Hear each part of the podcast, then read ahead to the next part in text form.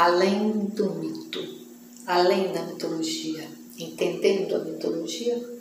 Bem, um dos resgates que eu fiz foi, é, antes de começar a ter acesso ao, aos processos rúnicos, eu tive sonhos com a mitologia grega, sem nunca ter lido a mitologia grega. Foram alguns sonhos, mais ou menos uns sete, sei lá, tem muito tempo. Tem mais de 30 anos. Tem uns 30 anos, mais ou menos, mais de 30 não, 20 e poucos que eu tô aqui, uns 30 anos por aí. Eu sonhei com toda a mitologia grega e antes de entender o cabalho e eu entrei no reino de Hades, que é o reino dos mortos. Eu entrei na barca de Caronte e chegando lá, ele, ele sério, um barqueiro, eu botei o pé na barca e ele me pediu assim não aqui, mas falou de uma forma energética, pagamento. Aí eu botei a mão aqui, tinha umas pedras, eu entreguei umas pedras para ele. Eram as pedras únicas. Eu atravessei. Aí eu olhava para baixo no rio, aquele rio dos mortos. Aí eu via pessoas assim, nadando de um lado e para o outro da margem. Para um lado da margem, para o outro da margem. E eu sabia que aquilo ali, quando ela chegava no lado da margem, era uma encarnação. Aí quando iam para o outro lado da margem, era outra encarnação.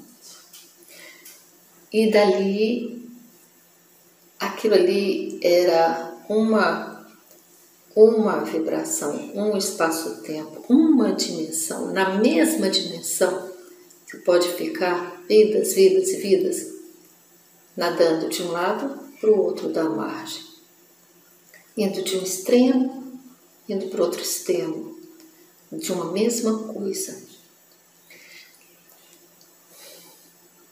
Isso pode acontecer de encarnações em encarnações, como de uma mesma, como numa só vida você pode ver coisas que você está repetindo e você pode transcender. Tem que sair da faixa de vibração. Isso foi um, foi um grande aprendizado esse sonho. Um, todos eles foram. Quando eu desci da barca, eu me vi num círculo de fogo e todos os anciões, anciões em volta e eles representavam as 24 runas e eu estava no centro. E aí era fogo e me colocaram uma capa, uma capa. E aí eu acordei. Num outro sonho, eu me vi num numa estrada. E eu sabia que aquela estrada estava no Egito. E aí no meio da estrada tinha um homem sentado numa pedra. E ele me entregou um livro. Aí eu pensei assim, ah, de novo esse livro. De novo esse livro. Aí eu acordei. E ali eu resgatei de novo. Claro que isso é um, um, uma grande vivência, mas é também um retorno de algo que você largou em outras vidas e que você está pegando de novo. Eu pensei, ah, de novo esse livro. Quer dizer, eu não tinha terminado esse, aquele livro com as runas que estão na internet, muita coisa ainda do passado, até poder transcender. E na medida que eu ia transcendendo, aquele homem que me entregou o livro, que era um bruxo, e que eu já estava com ele em outras vidas e fui me desvencilhando dele. Aí eu fui transcendendo e resgatando as minhas coisas e vendo muita coisa do passado e me limpando. A partir daí eu não larguei mais as runas, nem elas me largaram. E as runas foram se modificando. Onde queria chegar com isso? Aí eu vi o Antigo Egito, eu vi a Grécia e vi muitas coisas que eu vivi lá. Eu resgatei muita coisa do passado até resumir e entender o Cabalion. Muita coisa vivi. Com muita gente eu reencontrei e transcendi muitas histórias. E é isso. O livro está completo. Aquele livro que ele me deu lá atrás já não é mais aquele. Aquele, muita coisa misturada entre eu e ele, que acabou. Agora eu estou com outro livro, que é esse, da Sociedade das Runas. E que tem as runas. Coloquei aqui. As runas que foram, que simbolizam a transcendência dessa, dessa limpeza do, das raças, a limpeza a nível de DNA. É esse o simbolismo desse, desses símbolos. E a interpretação de cada runa é muito mais profunda, a nível micro e macro. Não é só essa coisa muito banal que está aí na internet. É muito profundo. É uma leitura quântica mesmo, assim, de mundos e universos e vibrações.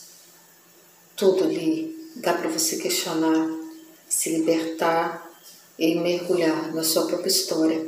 Tudo a nível consciente, sem intermediário sem hipnose, sem nada. É o que você precisa. Independente do caminho onde você está, do caminho que você segue. Se é religião, se não é, se acredita, se não acredita em determinada coisa, mas independente, em qualquer nível, dá para ser. Isso é forte, isso é muito forte, isso é muito bom. E eu quero deixar, eu quero deixar porque quando eu desencarnar, se eu voltar aqui, eu sei lá para onde eu vou, eu pego de volta meu livro e continuo o caminho. É isso. A gente não pode esquecer. A gente tem que parar de esquecer das coisas. A gente tem que se religar.